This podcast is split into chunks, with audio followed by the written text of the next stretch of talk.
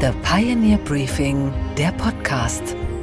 Einen schönen guten Morgen allerseits. Mein Name ist Gabor Steingart und wir starten jetzt gemeinsam in diesen neuen Tag. Heute ist Dienstag, der 9. Januar. Fußball Deutschland trauert heute Morgen und verneigt sich vor Franz Beckenbauer. Wenn er in den Raum reinkam, ging das Licht an. Der Franz, der strahlt von innen heraus. Franz ist für uns alle die Lichtgestalt des deutschen Fußballs, des FC Bayern. Franz war schon, ja, kann man schon sagen, der, der Größte. Der Größte ist nun vom Platz gegangen. Und die, die ihn noch am Spielen sehen und die, die mit ihm gespielt haben, die schwärmen heute noch von seiner Eleganz auf dem Platz, so wie Günter Netzer in der ARD-Dokumentation Beckenbauer. Wie er sich bewegt hat, wie er den Ball beherrscht hat, da war man als Fußballkenner sofort ein Fan von Franz Beckenbauer. Beckenbauer hat dem Spiel in Deutschland einen neuen Glanz verliehen, weg vom Arbeiterimage hin zum großen Auftritt. Der George Clooney des Fußballs tauchte dann plötzlich auf dem Wiener Opernball auf. Er ließ sich auf einem Pferd fotografieren. Und die Leute haben gesagt, ja hallo, sagt Paul Breitner in einem Beitrag des FC Bayern TV. Wenn 21 Männer nach 90 Minuten den Platz verließen und die Trikots verdreckt und verschlammt waren, ein Trikot war immer blütenweiß. Das von Franz Beckenbauer. Die Werbeindustrie liebte den Strahlemann des deutschen Fußballs. Das ist ein Bombenschuss von Franz Beckenbauer. Und das ist ein Bombentreffer von Knorr. Einfach prima. Ja, Kraft in den Teller, Knorr auf den Tisch. Mmh. Und er landete sogar in der Hitparade. Das war 1966. Ein Treffer, immerhin Platz 31 mit diesem Schlager. Gute Freunde kann niemand trennen. Gute Freunde sind nie allein. Aber auch sportlich lief es. Weltmeister als Spieler 1974. Beckenbauer. Oh, aber noch ist das Spiel nicht aus. Noch jetzt! Und als Teamchef dann nochmal 1990. Wir sind verdient Weltmeister geworden. Wir haben von der ersten bis zur letzten Minute auf ein Tor gespielt. Die äh, Argentinier sind kaum in unsere Tornähe gekommen. Da sind wir hin, haben wir die vom Platz gejagt. Und die hatten ein bisschen die Hosen voll und das haben wir natürlich ausgenutzt. Und das, obwohl er nie Trainer werden wollte. Mit äh, Fußball möchte ich später nichts mehr zu tun haben und ein Trainerberuf kommt für mich wahrscheinlich nicht in Frage.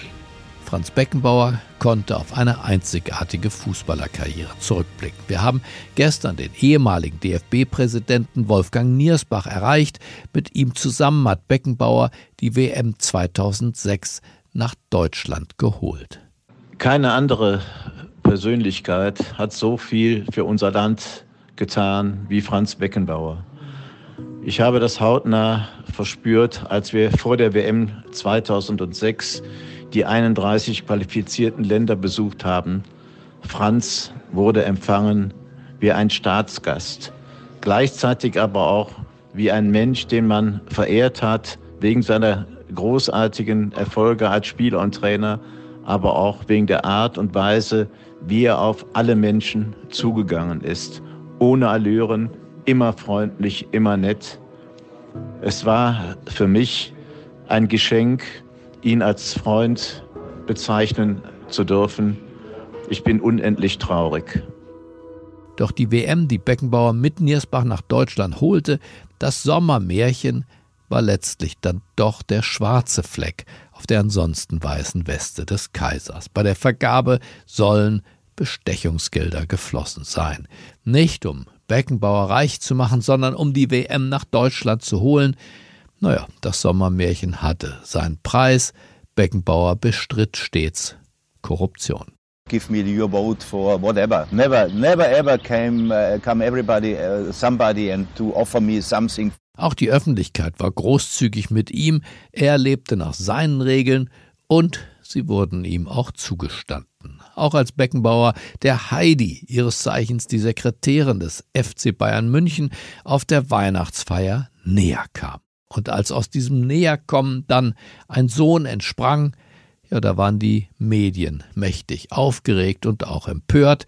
Aber Franz Beckenbauer konterte cool. Ja, Mai, sagte er, der liebe Gott liebt halt jedes Menschenkind. Gute Freunde kann niemand trennen.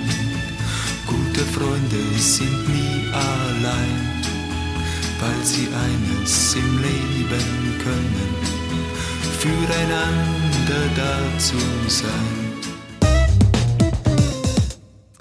Unsere weiteren Themen heute Morgen. Hinrich Meyer ist Landwirt bei Oldenburg und Jule Bonsels ist auch Landwirtin. Und rheinische Kartoffelkönigin ist sie auch. Beide protestieren aktuell und sie erzählen uns warum. Richtig, das mit, der, äh, mit dem Agrardiesel, das hat halt nur das Fass zum Überlaufen gebracht. Und wir haben so einen wichtigen Job, daher ja, sind wir bestärkt und motiviert auf jeden Fall für morgen, übermorgen, für weitere Proteste. Anne Schwed erklärt den starken Einbruch der iPhone-Verkäufe in China. Ein Freibad in Halle sucht Musiker, aber Musiker, die nicht gut sind, sondern vor allem laut. Naja, und dann meldet sich noch eine der letzten Hippie-Ikonen zurück. Es gibt Neuigkeiten rund um Joan Baez. Sorge und Wut machen sich breit. Aber, und es ist ein großes Aber, wir dürfen nicht zulassen, dass Extremisten diese Verunsicherung kapern. Wir dürfen nicht blind sein. Umsturzfantasien heißen nichts anderes, als unseren demokratischen Staat zerstören zu wollen. Robert Habeck wendet sich mit ernsten Worten an die Bauern. Der grüne Wirtschaftsminister warnt vor Unterwanderung der Proteste. Er selbst wurde von wütenden Bauern beim Verlassen seiner Urlaubsfähre gehindert. Dafür gab es überparteilich viel Kritik. Die Proteste sind ein Kräftemessen mit der Ampelregierung, die nach dem aus Karlsruhe suspendierten Haushalt auf der Suche nach 60 Milliarden Euro ist und dabei eben auch die Agrarsubvention gerne zusammenstreichen würde. Die Bauern gehen dagegen auf die Barrikade, zum Beispiel vor das Brandenburger Tor, vor das Kanzleramt, aber eben auch auf die Autobahnzufahrten. Mehr als 5000 Traktoren fuhren durch die Münchner Innenstadt. In Berlin zeigte man sich zu Hunderten am Brandenburger Tor. Auch Bauer Hinrich Meyer hat mit protestiert, allerdings bei Oldenburg, wo er eine Autobahnauffahrt blockierte. Mit Frau und Eltern bewirtschaftet er, wenn er nicht gerade Autobahnauffahrten blockiert, seinen Hof in Niedersachsen, wo es Kühe, Bullen, Säue und vieles andere gibt. Ich habe ihn gestern erreicht und zwar bei der Demo auf seinem Trecker. Seine Sicht der Dinge hören wir jetzt. Einen schönen guten Abend, Hinrich Meyer. Ja, moin. Herr Meyer, Sie sind auf Ihrem Trecker gerade unterwegs. Von wo nach wo? Wir fahren gerade von äh, Wadenburg Richtung Oldenburg in die Stadt und waren heute tagsüber schon in äh, Wildeshausen und äh, ja, haben äh, da Autobahnauffahrten äh, dicht gemacht. Dicht gemacht. Also Sie haben blockiert gegen die Straßenverkehrsordnung, nehme ich an, aber äh, der Zweck heiligt die Mittel. Die Bauern sind sauer, ja? Ist das richtig zusammengefasst? Ja, sind sauer, das ist so. Aber was ist mit den Menschen gewesen, die auf die Autobahn drauf wollten? In der Wirkung ist das so ähnlich wie die Klimakleber, was sie da getan haben, oder? Mm, man, man, also es ist oft so, dass man verglichen wird mit den Klimaklebern, aber ähm, man kriegt wirklich viel Daumen hoch und Applaus. Äh, ich denke mal, die Bevölkerung, die steht größtenteils hinter uns. Es gibt da auch äh, Umfragen, die sagen, 90 Prozent der Bevölkerung stehen hinter uns. Und das ist ja ein ganz anderes Ziel, was wir haben, als das, was die Klimakleber haben. Robert Habeck hat heute ein Video gepostet, wo er vor Übertreibung warnt, auch vor Unterwanderung der Bauern äh, warnt durch äh, Kräfte, die den Umsturz unseres Systems wollten. Was erwidern Sie dem Minister? Ja, wir brauchen einen Umsturz des Systems, das denke ich auch. Äh, also der, ich würde mich an Habecks Stelle da oben auch nicht wegschieben lassen. Der, der Job da oben der wird ja gut bezahlt, ne? Mhm. Ein Umsturz des Systems inwiefern? wir brauchen eine ganz andere Politik da oben. Also die Ampel, die muss weg. Die Ampel muss weg, sagen Sie. Was, äh, was stört Sie? Neben den Agrarsubventionen, die jetzt ein bisschen zusammengekürzt äh, werden sollen, wobei die Regierung ja schon stückweise nachgegeben hat. Also was, was genau soll weg?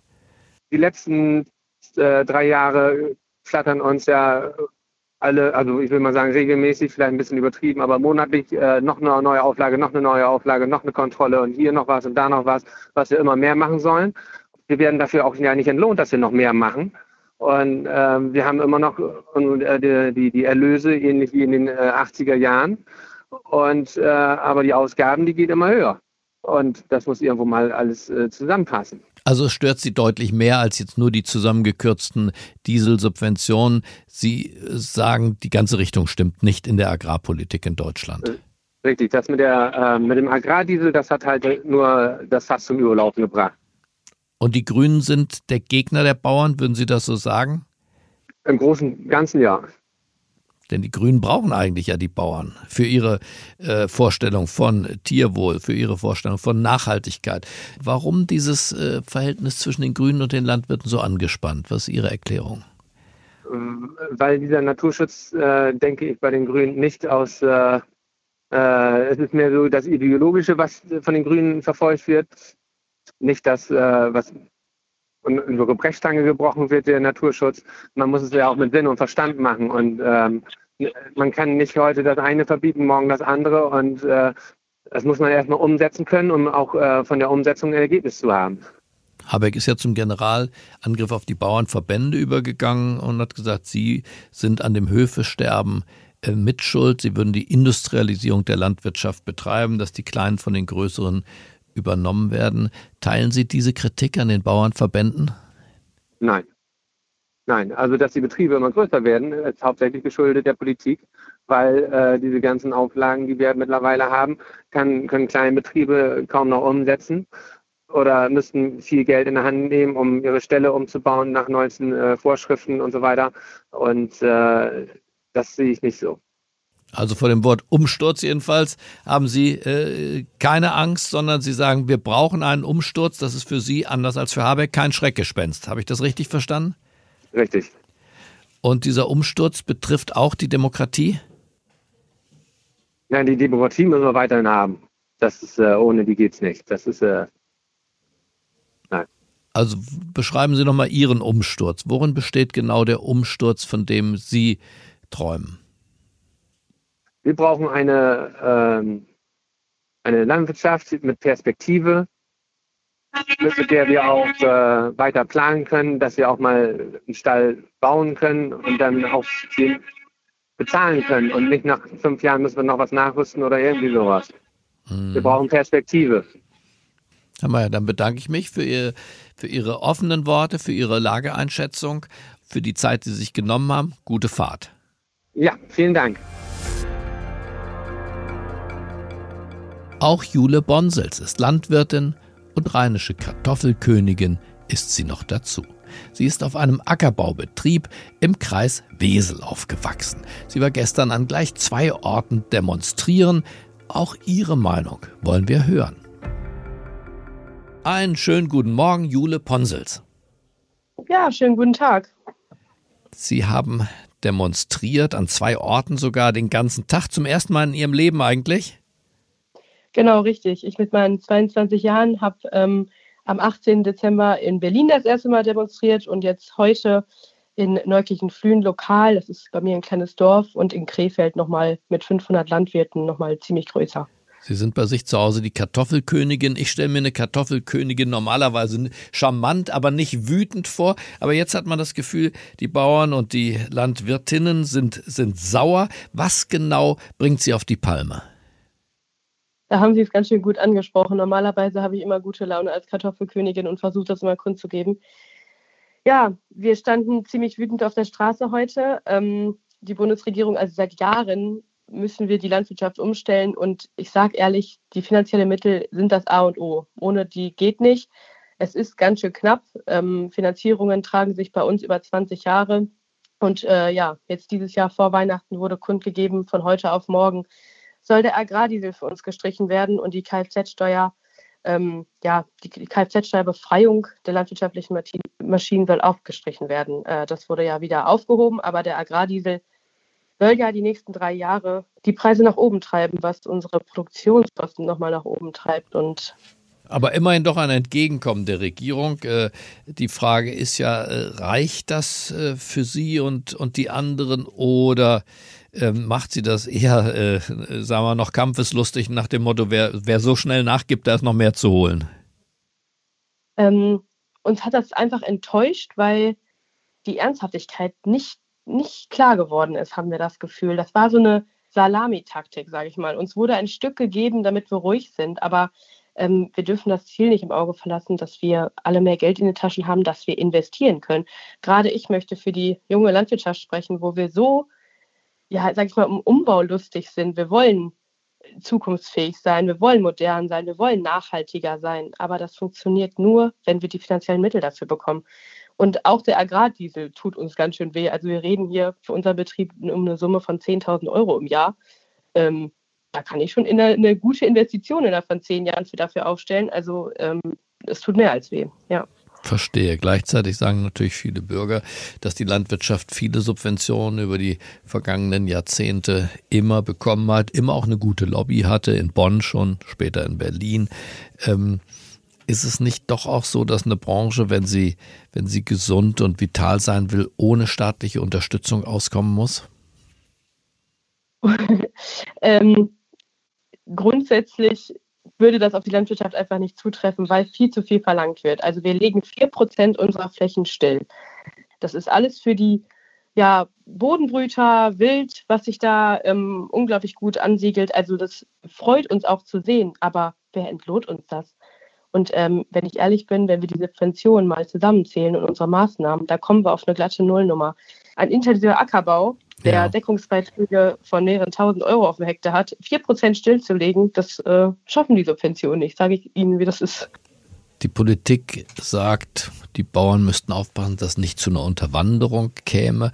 Auch Robert Habeck hat das gesagt. Also Unterwanderung von Leuten, die äh, diese Proteste missbrauchen wollen. Haben Sie diesen Eindruck auch?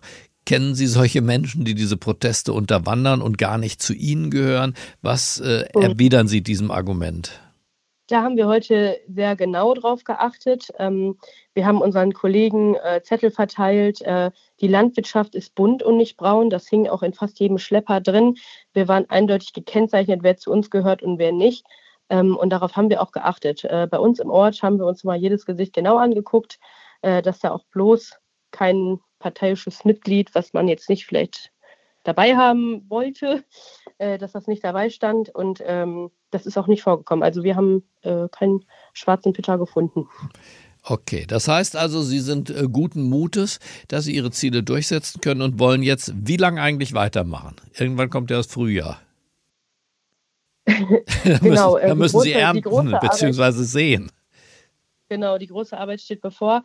Ähm, ich, ich jetzt, ich bin in der großen Planung nicht dabei. Ähm, wenn Landwirte weiter auf die Straße gehen, dann werde ich dabei sein. Und äh, wenn irgendwo ein Stopp vom Deutschen Bauernverband rausgerufen wird, äh, dann halte ich mich daran auch. Also ähm, ja, das sind äh, die weiter oben, die das entscheiden. Also wie ist Ihr Gefühl derzeit? Sind Sie stolz auf das bislang schon Erreichte oder sind Sie eher sauer? Was ist Ihr Gefühl? Ähm, grundsätzlich ist es in der Landwirtschaft so, dass wir einen unglaublich guten Zusammenhalt haben. Also ähm, hat man vielleicht auch gemerkt, in jeder Stadt so gefühlt, äh, wie viele Landwirte auf der Straße waren. Und das gibt einen dieses gute Gefühl. Wir sitzen alle im gleichen Boot.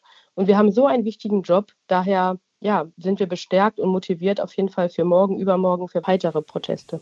Verstehe. Na dann bedanke ich mich bei Ihnen.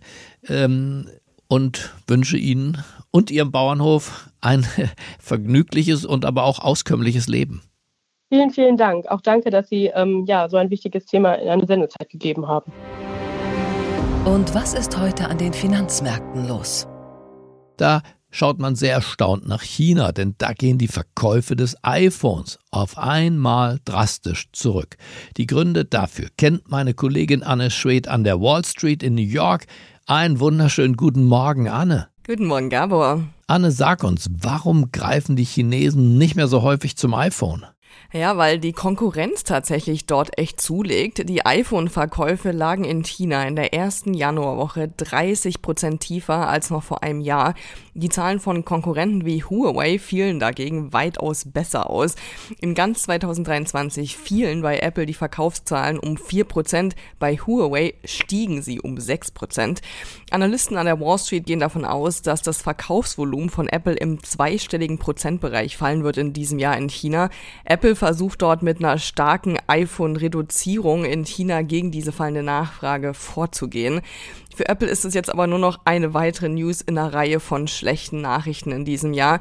Es gab erst eine Herabstufung von unter anderem Barclays, dann Warnungen vom Zulieferer Foxconn, ne, dass die Umsatzzahlen fallen und dann noch Meldungen über eine mögliche Klage seitens der US-Regierung. Die Apple-Aktien fielen zunächst, als die Meldung aus China kam, konnten dann aber wieder zulegen, als der Konzern das Verkaufsdatum für das neue Vision Pro Headset bekannt gab. Zum Schluss stand dann noch ein Plus von über 2%. Und dann verrat uns doch noch, Anne, wie die Wall Street gestern in diese neue Woche gestartet ist. Tatsächlich echt super. Alle drei großen Indizes konnten deutlich im Plus schließen. Grund dafür waren starke Kursgewinne im Tech-Sektor. Nvidia zum Beispiel gewann mehr als 6%. Insidern zufolge will Nvidia im zweiten Quartal mit der Massenproduktion eines für China entwickelten KI-Chips anfangen. Mit dem Produkt sollen die zuletzt so stark verschärften Exportvorschriften der US-Regierung eingehalten werden. Und das zog dann den ganzen Tech-Sektor mit nach oben. Intel und Marvel-Aktien, die gewannen ebenfalls um 3,3 und 6,9 Prozent. Der große Verlierer war, nicht überraschend, wir hatten es ja gestern davon, Boeing. Da ging es um über 8 Prozent nach unten nach dem Zwischenfall bei einem Alaska Airlines Flug, bei dem ja ein Kabinenteil im Flug sich abtrennte. Ein Gewinner war aber auch noch die Kryptowährung Bitcoin. Da ging es um über 3% nach oben in Erwartung auf die Zulassung des Bitcoin Spot ETFs in dieser Woche. Also insgesamt eigentlich echt ein guter Wochenstart, Gabor. Und was, Gabor, geht eigentlich gar nicht. Dass es bei Halle an der Saale bald das erste Orchester geben soll, das Besucher nicht anlocken, sondern verscheuchen soll.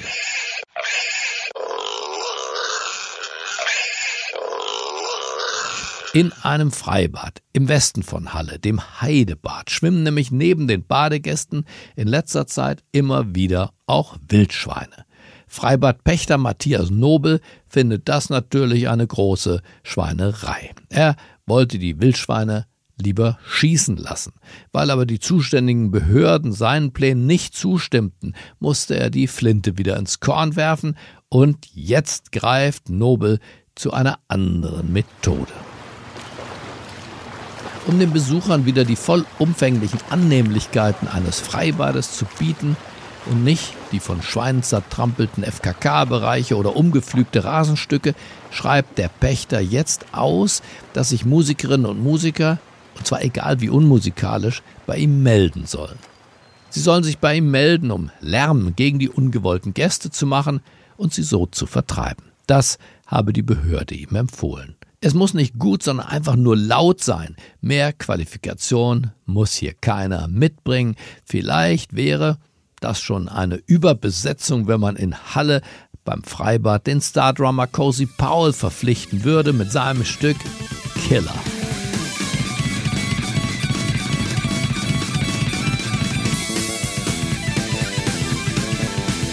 Dieser Song schlägt jedes Wildschwein garantiert in die Flucht. Okay, Gabor, und was hat dich heute Morgen wirklich überrascht? Dass die Königin der Folkmusik, Joan Baez, bereits mit 15 Jahren ihr Lebensziel gefunden hatte. Und zwar auf einer Demonstration, auf der sie eine Rede von Martin Luther King hörte. Damals beschloss sie, politische Bewegung durch Musik zu erzeugen.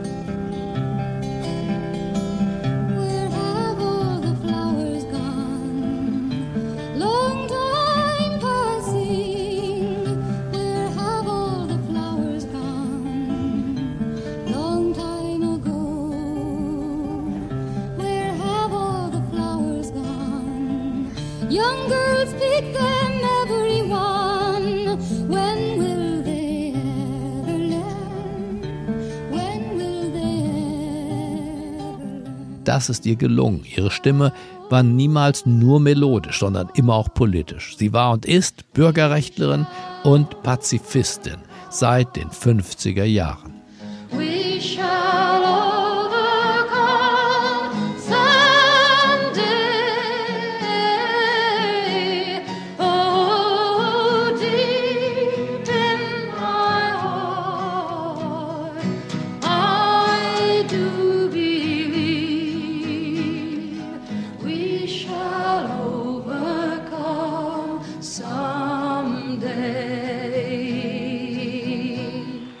Anstatt sich auf ihr Studium zu konzentrieren, investierte sie als junge Frau ihre Energie in Auftritte in kleinen Clubs. Und bald schon erschien ihre erste Solo-LP und das Folgealbum war bereits die erste goldene Schallplatte. Was für ein Kometenstart. Den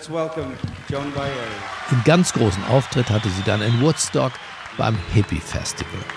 Oh, happy day. Oh, happy day. Oh, a happy day. When Jesus wash. Oh, when he wash. When Jesus wash. He wash our sins away.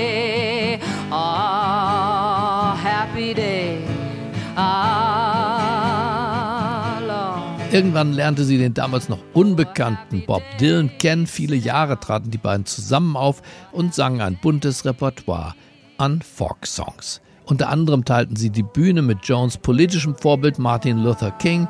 1963 war das. Da sangen sie beim March of Washington, wo King seine berühmte I Had a Dream Rede hielt. All the fools will rise with the sleep still in their eyes, and they'll jerk from their beds and think they're dreaming. But they'll pinch themselves and squeal, and they'll know that it's for real. The hour that the ship comes in. Jetzt, viele Jahre und viele Alben später, ist ihre Bühnenkarriere beendet. Aber ihr politisches Engagement hörte nie auf. Für sie gibt es immer ein Thema zum Kämpfen, sei es für die Umwelt, sei es gegen die Todesstrafe, für mehr Menschenrechte oder gegen den Krieg. Ihre Stimme lässt sich nicht stumm schalten. In dem neuen Dokumentarfilm I'm a Noise geht es um ihr Leben, musikalisch, aktivistisch und persönlich. Sie spricht über den Ruhm, den sie als junge Frau erreichte. Here she is, man, Miss Joan Baez. I was the right voice at the right time. It just shot me in another whole stratosphere. What does fame mean to you?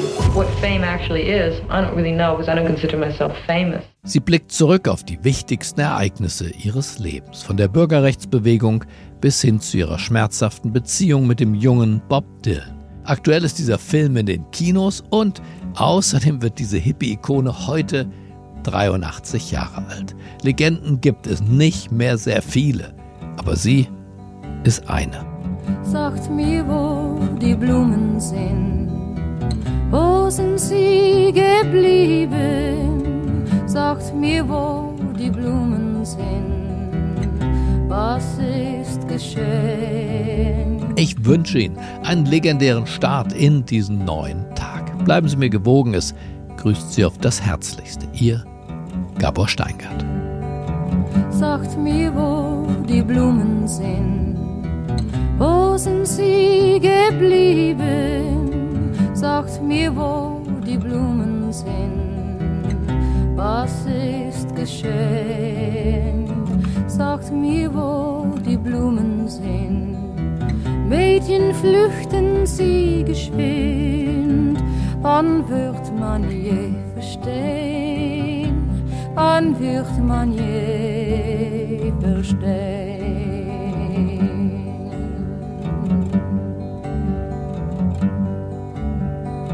Sagt mir, wo die Mädchen sind, sie geblieben? Sagt mir, wo die Mädchen sind, was ist geschehen?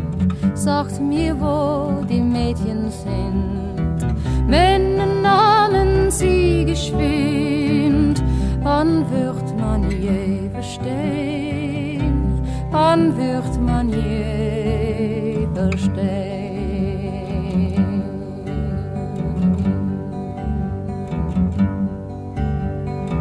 Sagt mir, wo die Männer sind, wo sind sie geblieben? Sagt mir, wo die Männer sind, was ist geschehen? Sagt mir, wo die Männer sind, zogen fort, der Krieg beginnt. Wann wird